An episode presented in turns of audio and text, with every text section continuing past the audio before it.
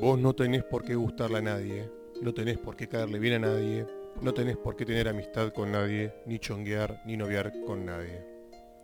Tenés que gustarte a vos, conforme o con cosas por mejorar, pero siempre gustarte.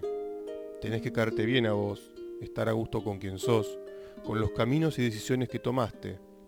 Tenés que amigarte con vos, aprender de tu pasado, valorar tu presente y darle una chance a tu futuro.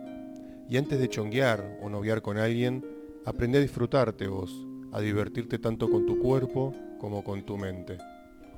Entonces, cuando entiendas quién sos, descubras cuánto valés y comprendas qué ofreces, el objetivo ya no será gustarle a alguien, sino definir con quiénes compartir tu vida y con quiénes no.